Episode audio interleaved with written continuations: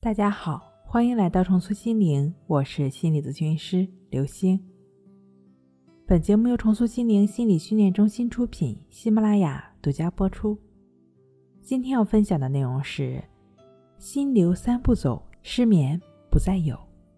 心流，可能有的朋友之前了解过，心流其实说的就是进行某种行为时的专注状态，进入心流状态。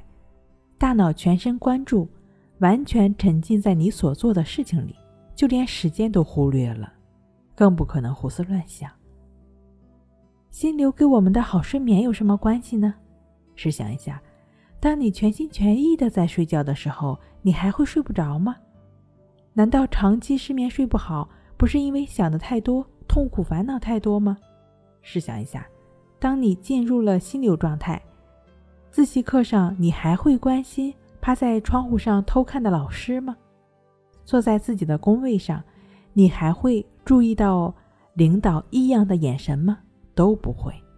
你沉浸其中，乐在其中，放松愉悦的身心状态，怎么还能睡不着呢？因此，现在最重要的是如何培养自己进入心流状态，成为关键。第一，创造无干扰的环境。人的本性就是有应激功能的，有个风吹草动，就会吸引到人的注意力，很容易受到变化的事物的影响。不然，我们的祖先早就被残害了，也就没有我们了。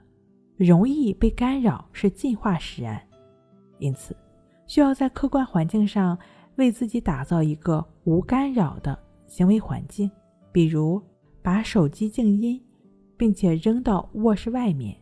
可能就是当下最普遍有效的，然后你就可以开始做你该做、想做的事儿了。